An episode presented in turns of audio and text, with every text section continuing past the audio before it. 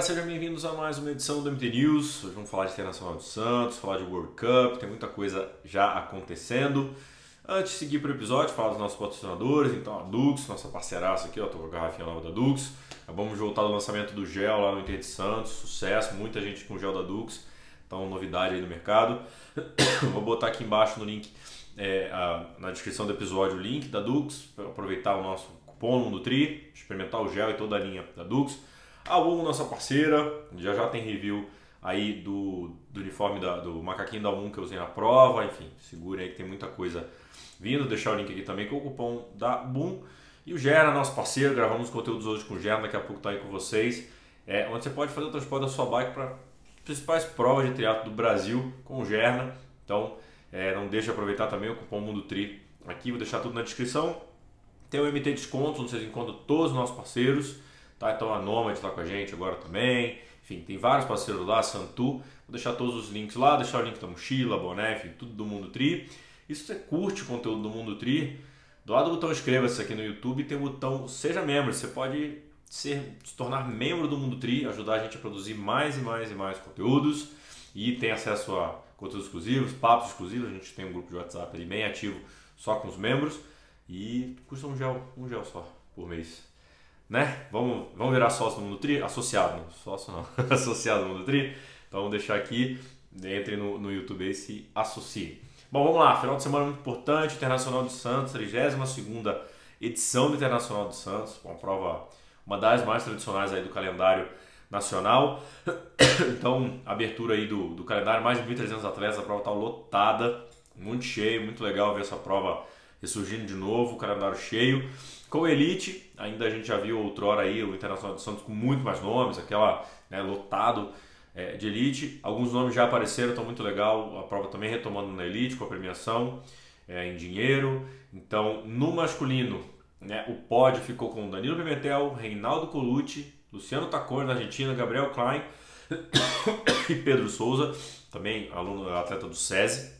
Então, Danilo Pimentel com título inédito, a gente fez uma entrevista com ele pós-evento, tá ali no nosso Instagram.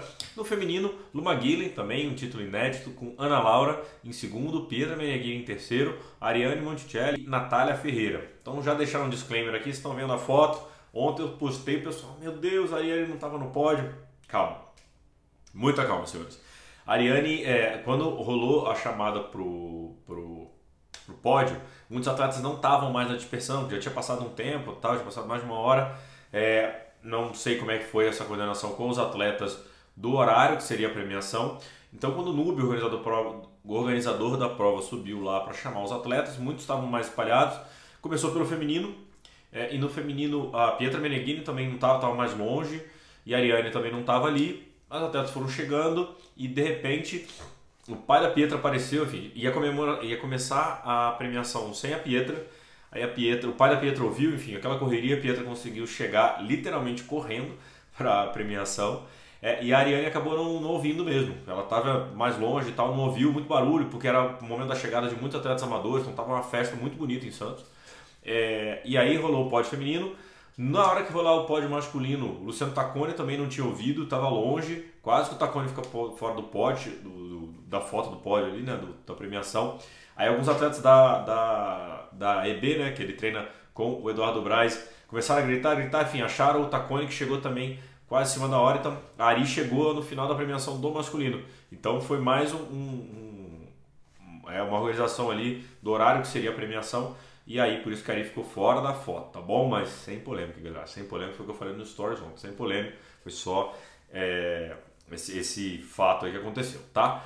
É, a prova também foi marcada por muitas homenagens, claro, a Luísa Batista. Então, Danilo Pimentel, quando estava indo para a chegada, também dedicou a Luísa. A Luma Guilhem postou também dedicando a Luísa. Eu vou botar uma foto aqui do pessoal de Araras, que é onde mora, onde a Luísa é, onde mora a Jaque, o Vitor. É, o Vitor mora em tudo quanto é lugar, mas o irmão dela, mas o Ronaldo. E essa foto aqui do pessoal, a gente ia até fazer algumas coisas juntas ontem, mas tivemos algum desencontro aí. Tá aí a homenagem que o pessoal de Araras prestou a Luísa, então muita gente é, ali pensando e mentalizando a Luísa. Então foi, foi muito legal também toda essa homenagem. Vamos lá, World Cup, rolou a primeira World Cup do ano, foi é, na Nova Zelândia e uh, no campeão masculino foi o Callum McCluskey. No feminino, Sophie Lin. E rolou também o Mixed Relay com a Austrália, é, grande campeã. O brasileiro Cauê William, o único brasileiro largando, o irmão dele mora ali na Nova Zelândia, ele foi ano passado também para a prova, aproveita essa, esses momentos para contar com a família.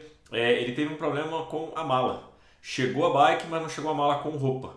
Então ele não tinha roupa para competir. Ele até falou que a World Triathlon geralmente leva macaquinhos neutros de backup justamente para os atletas que têm esse problema. Então ele já tinha arrumado algumas coisas. Ele ia largar com uma, uma roupa de, de ciclismo, porque em teoria ia ser com roupa de borracha a prova, então ele poderia depois né, tirar o macaquinho, tira a roupa de borracha e tá com a roupa de ciclismo, mas não foi liberado, então não daria para ele nadar, não poderia nadar com o torso nu, enfim. Ele acabou não conseguindo é, largar na prova porque não chegou a mala. Complicado, né? Bem complicado, mas é isso. É, então o Cauê acabou não conseguindo largar. É, agora trazendo algumas notícias que eu vi, a gente fala sempre sobre né, o esporte profissional aqui, vocês sabem, e muitas vezes a gente ouve dos atletas, né, ah, é difícil, as marcas só querem, né, no Brasil, no Brasil só querem saber dos influencers. E aí foi curiosa essa entrevista aqui do Rico Bogen, que é o atual campeão mundial de 70.3. Uh, é, ele falou que o pessoal da tri Triatletas em Red, que é uma, um site espanhol de triatlon, e quando ele fala é, como é que foi é, quando ele foi campeão, então foi campeão mundial na Finlândia, ele falou, pô, beleza, agora, agora né, eu se consagro, então, entre aspas. E ele falou que durante, ganhou, muitas marcas o, o, começaram a procurá-lo e tal. É, só que ele achou primeiro que ia vir muito mais grana do que veio, ele, e ele achou que fosse mais fácil conseguir um, um valor interessante para ele poder viver. E uma outras coisa, outra coisa que ele, que ele falou, ele comentou que as marcas realmente querem que os atletas sejam mais influencers, tenham mais presença nas redes sociais para dar visibilidade à marca, à marca e aos seus produtos. Isso é uma questão que a gente já vem falando aqui há muito tempo e que o esporte mudou. A forma de mostrar produtos mudou, a ativação de marketing mudou e as marcas, óbvio, querem que seus produtos apareçam, que é isso que faz com que né, o nome da marca vá a outros lugares e também que aumente as vendas consequentemente. Então, ele falou que ele começou, ele é um cara que entrar na rede social dele é uma rede muito tímida é, e que ele teria metas de publicação e tal que não era muito a dele. Mas está aí mais uma, um reforço de que os atletas profissionais precisam também é, entender esse novo momento para viver nesse mundo de patrocínio hoje. Da mesma forma que a gente do Mundo Tri teve que se atualizar para poder aprender, enfim. É agora isso vindo de um atleta alemão, a gente fala tanto né, que na gringa é melhor, a gringa é melhor, tá aí. A Esporte vou deixar a, a matéria aqui para vocês, para quem quiser ler. Outra notícia que saiu aí, eu peguei a fonte do Tree Today, uh, o Ironman confirmou já as datas dos mundiais de 2025. Ah, Gabriel, mas estamos indo para março de 24, por que, que a gente está falando de 25? Porque a gente já viu que, com níveis de inscrição, número de atleta, o Ironman de início, Mundial início, não foi um sucesso. E esse ano no feminino, a gente acha que ainda vai ter menos, o que eu espero, que eu já falei para vocês inúmeras vezes o porquê disso, que o número de mulheres seja menor do que o número de homens do ano passado. Mas o Ironman já confirmou é que ano que vem vai ter dois mundiais de novo. Tá? Então o Ironman continua como aquele acordo inicial que ele teve com a prefeitura de Nice, onde seriam quatro anos os mundiais sendo realizados lá. Então, beleza, é isso, informação do Tree Today. Então, segue o plano. É, agora, desculpa a tosse, estou um pouco gripado depois da prova ontem. É, a Ashley Gentle, australiana, que era uma atleta da ASICS, muito, muitos anos correndo de ASICS, anunciou aí que vai fazer parte do time da ON. ON Cloud, muito forte lá fora é, no mundo do né? Então, Gustav Widen, Christian Blumenfeld, Charles Sodaro, agora Ashley Gentle e uma infinidade aí de atletas é, que fazem parte da marca. Então, investindo de novo, ela que é uma das principais atletas de meia distância, né? A distância da PTO também se destacou muito. É especialista em meia distância, não, não subiu para longa distância, ficou na meia. Então, legal de ver esse movimento. É, a ONU Brasil é, ano passado patrocinou o Ironman Brasil, esse ano que a gente tem de, forma, de formação não vai ser assim, é, mas que vamos ver como é que vão, serão os investimentos aqui no Brasil. Um outro vídeo que eu tinha até deixado separado e acabei não falando na semana passada, a Els Visser, a holandesa que ganhou o Challenge Wanaka na, dedica na de dedicatória perdão, da vitória dela, ela é, mencionou a Luísa Batista, torcendo muito pela recuperação da Luísa, que já já a Luísa vai estar competindo, é, com, né, vai estar junto ali, competindo, então muito bonita a mensagem da Els. É, e mandar aqui um abraço para ela. Não entende português, mas estou mandando um abraço aqui, todo o nosso carinho para ela, que é muito legal lembrar da nossa Luísa. E é isso aí, o triatlo inteiro mundialmente torcendo para a Lu voltar logo. É, fiz até um vídeo semana passada falando sobre a Lu, então tá lá no nosso Instagram, vejam lá. É bastante emocionante. Virei, virei o chorão, mas bastante emocionante ver a evolução da Lu. Falando em, em Luísa Batista, em SESI, Reinaldo Colucci soltou, é, publicou semana passada, desculpa, o fim da parceria dele com o SESI.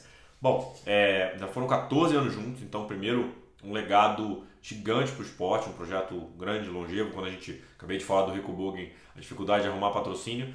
O Colucci teve 14 anos um patrocinador, um lugar para treinar, né, uma equipe para defender, com salário, com direitos, com benefícios.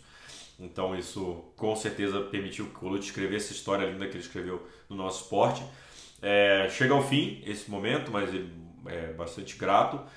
É, quando a gente gravou o podcast com o Colucci, já tinha falado, ele até brincou, ele falou, não, eu tô desempregado a não ser que o César renove. Ele brincou sobre isso no, no, no nosso podcast. Ele renovou por mais um ano. É, só que o César ele tem um programa voltado para atletas de distância olímpica, né? É, são projetos olímpicos no César.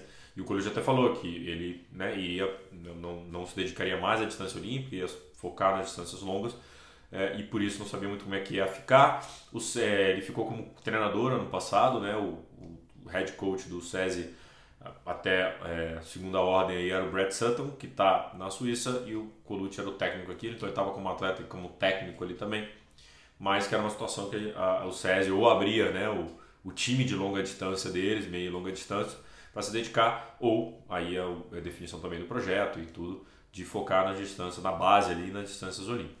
Então chegou ao fim, mas realmente uma história muito linda e um respeito muito grande do Colucci. Os atletas que eu mais admiro, claro, no, no triatlo, não só pelo, pelos méritos no, nas provas, né, pelos, pelos ganhos, pela, pela postura em prova, mas também por esses momentos aí de humildade, de caráter e agradecer e de agradecimento que ele fez aí ao César. Então muito legal essa história. Bom, final de semana tem prova, então era em Nova Zelândia, primeiro full do ano e Sesc Caiobá então fiquem ligados, a gente vai é, falar como vai ser a nossa programação processo Caiobá. Eu não vou poder estar lá pessoalmente, mas fiquem ligados, a gente não pôde estar, a gente não pôde estar fazendo, a gente não pôde fazer a live do Triatlo Internacional de Santos, eu expliquei no Stories ontem também, anteontem, perdão. É, a gente realmente não tinha se programado para fazer a live lá, porque nos últimos anos essa prova não estava dando tantos atletas profissionais assim, dava um ou outro. E esse ano rolou a convite da Dux para a gente fazer, para eu fazer a prova, né, competir como atleta. E acabou que o shortlist foi muito forte, tinha muita gente, então deu muita vontade de estar lá do outro lado transmitindo a prova, mas faltou um pouco de programação nossa, então isso não vai acontecer mais, prometo para vocês. E é isso. Então, boa semana para vocês e vamos embora, bons treinos aí. Abraço.